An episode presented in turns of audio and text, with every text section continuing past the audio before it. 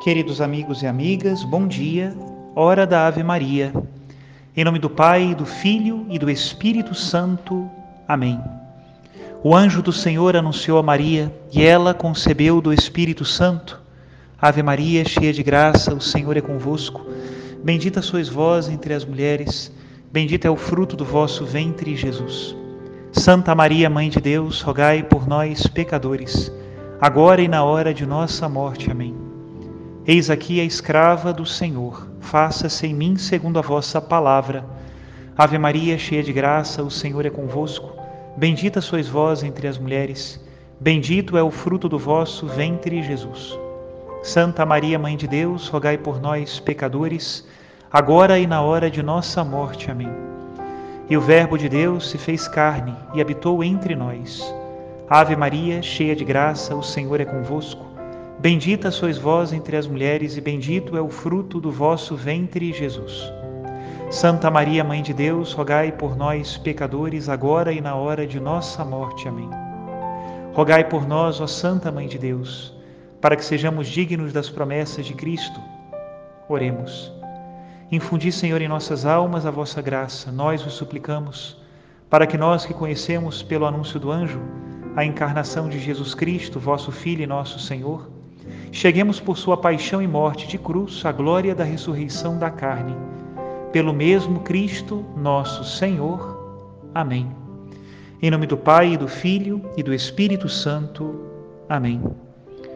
Queridos irmãos e irmãs, estamos na sexta-feira da segunda semana da Quaresma e precisamos pedir ao Senhor a graça de não desanimar, de não tornar esta caminhada quaresmal algo cotidiano demais Lembra os teus propósitos. Lembra aquilo que diante de Deus você prometeu nesta quaresma como um propósito de esforço, sabendo que você se esforça por toda a igreja e que toda a igreja se esforça por você. Essa comunhão de orações é o que nos sustenta na quaresma. Precisamos nos converter, precisamos ser melhores, precisamos ter um coração mais semelhante ao de Cristo, aberto a Deus numa profunda adoração e aberto aos irmãos dispostos a uma profunda caridade. Rezemos juntos a oração de hoje. Concedei-nos, ó Deus Todo-Poderoso, que, purificados pelo esforço da penitência, cheguemos de coração sincero às festas da Páscoa que se aproximam. Por nosso Senhor Jesus Cristo, vosso Filho, na unidade do Espírito Santo. Amém.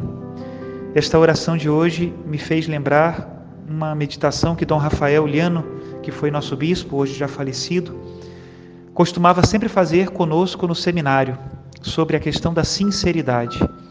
Ele dizia que ser sincero tinha a ver com uma prática antiga de trabalho com madeira. Quando o marceneiro se dispunha a trabalhar a madeira com os instrumentos que haviam antes desses instrumentos modernos que nós temos hoje, era muito comum que a madeira tivesse imperfeições, pequenas rachaduras, e então, para tornar a madeira lisa, o marceneiro passava cera de abelhas, e a cera cobria as imperfeições da madeira. Porém, um bom mestre de marcenaria, assim como uma boa madeira, era possível fazer um móvel com menos cera. O móvel valia mais quando ele era sincero, ou seja, sem cera, né? E assim também devemos ser nós diante de Deus. Que nós possamos trabalhar a nossa alma com a ajuda e com a graça do Espírito Santo, para que nós não tenhamos que falsear as nossas imperfeições, mas que pela graça de Deus nós sejamos transformados, sem nenhum tipo de falsidade, apresentarmos como somos diante de Deus, porém não o nosso ser bruto, mas um ser que foi trabalhado com a perícia do melhor de todos os trabalhadores o Espírito Santo que trabalha na nossa alma. Hoje, o evangelho da liturgia é o evangelho de Mateus, capítulo 21, a partir do versículo 33, e nos diz assim: Naquele tempo, dirigindo-se Jesus aos chefes dos sacerdotes e aos anciãos do povo, disse-lhes: Escutai esta outra parábola. Certo proprietário plantou uma vinha, pôs uma cerca em volta, fez nela um lagar para esmagar as uvas e construiu uma torre de guarda. Depois arrendou-a a vinhateiros e viajou para o estrangeiro. Quando chegou o tempo da colheita, o proprietário mandou seus empregados aos vinhateiros para receber seus frutos. Os vinhateiros, porém, agarraram os empregados, espancaram a um, mataram a outro, e ao terceiro apedrejaram. O proprietário mandou de novo outros empregados, em maior número do que os primeiros, mas eles os trataram da mesma forma. Finalmente, o proprietário enviou-lhes o seu filho, pensando: Ao meu filho eles vão respeitar. Os vinhateiros, porém, ao verem o filho, disseram entre si: Este é o herdeiro. Vinde, vamos matá-lo e tomar posse da sua herança. Então agarraram o filho, jogaram-no para fora da vinha e o mataram. Pois bem, quando o dono da vinha voltar, o que fará com esses vinhateiros?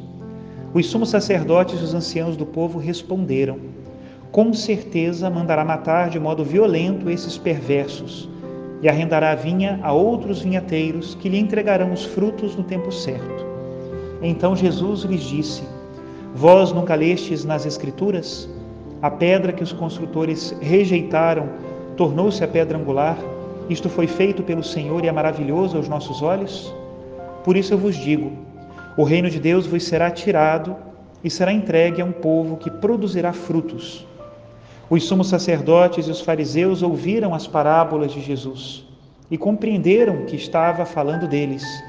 Procuraram prendê-lo, mas ficaram com medo da multidão, pois ela considerava Jesus um profeta. Palavra da salvação. Glória a vós, Senhor. Queridos irmãos e irmãs, na parábola que Jesus Cristo nos conta hoje sobre estes vinhateiros homicidas que mataram não somente os enviados pelo Senhor da vinha, na sua ganância de querer ficar com os frutos que eram devidos ao Senhor, mas também mataram o filho, procurando, assim com este último ato, ficar inclusive com a herança do Senhor da vinha, Jesus Cristo faz uma verdadeira leitura da história da salvação, uma interpretação da história do povo de Israel, que as repetidas tentativas de Deus de fazer com eles aliança sempre responderam com a ingratidão, inclusive com o homicídio relacionado aos profetas que Deus enviava. Diante das constantes negativas do povo eleito, entretanto, Deus não responde com a indiferença ou com a desistência. Ele continua fiel no seu desejo de fazer a humanidade participante da sua vinha. E por isso, a pena que ele impõe é simplesmente transpladar a vinha destes que foram ingratos vinhateiros para outro povo que possa produzir os seus frutos. Esta parábola que tem a ver com a mudança entre a antiga aliança e a nova aliança em Jesus Cristo pode também ter a ver com a nossa alma. Quantas vezes nós recebemos as graças de Deus, mas não as fazemos frutificar por causa da nossa infidelidade, do nosso egoísmo, da nossa ganância, que não compreende o plano universal de salvação de Deus e está sempre muito centrada em nós mesmos. A partir dessa história, então, podemos perceber como é o modo que Deus age conosco. Ele quer fazer-nos instrumentos da sua salvação. O tema, então, da revelação de Jesus Cristo, do Evangelho, da boa notícia que nós somos chamados a viver, não é simplesmente a nossa salvação pessoal, que logicamente é importante, mas quando nós aderimos ao projeto do Senhor, não fazemos somente o bem a nós, fazemos também o bem a todas as pessoas que estão à nossa volta, inclusive a pessoas que nós nem conhecemos, de uma maneira misteriosa, a comunhão dos santos leva a graça de Deus das nossas fidelidades, pequenas e grandes, a outras pessoas que também precisam. Esse serviço silencioso que presta a alma fiel a Deus nosso Senhor será recompensado somente no céu. Aqui nós não veremos. Das nossas fidelidades, pequenas e grandes, dependem coisas muito grandes, o plano de Deus para nós. Por isso, meus irmãos e minhas irmãs, sejamos generosos. Talvez ninguém veja a sua fidelidade no seu trabalho, na sua família, com as pessoas com as quais você se encontra. Talvez só mesmo Deus veja a sua oração contrita, humilde, nos momentos da provação, nos momentos da alegria, nos momentos da aridez. Só Deus vê essa oferta espiritual que você constantemente oferece a Ele. Porém, Deus que vê também administra estes bens espirituais e faz com que esse sangue novo que bombeia da sua fidelidade possa irrigar também toda a igreja. Assim agem os santos, Assim agimos nós, os discípulos de Cristo, fazendo o bem a todos, mesmo naquelas ações escondidas. Muitas pessoas estão dispostas a entregar a vida se as colocarmos num palco, para que todos vejam e aplaudam as suas boas ações. Porém, poucos são aqueles capazes de um sacrifício escondido. Quantas pessoas generosas que só serão agradecidas no céu. Ninguém sabe da sua generosidade. Quantos são aqueles que no escondimento ajudam a tantos outros? É assim como o Senhor nos pediu, que a sua mão direita não saiba o que faz a sua mão esquerda. Neste tempo agora então que nós vivemos, nos cabe pedir a Deus que sustente a nossa perseverança. E Ele é bom, Ele é generoso, Ele cuida de nós. Que Deus abençoe a todos. Em nome do Pai, do Filho e do Espírito Santo. Amém. Sustenta minha decisão de não mais voltar atrás. Sustenta meu desejo então te amar cada vez mais, sem cessar te buscar e pequeno me fazer minha cruz desposar, pois eu sei que tua mão sustenta o meu coração inconstante e incapaz sustentar ti, para que eu não te traia mais, pois eu sei que não sei te amar sem te ferir.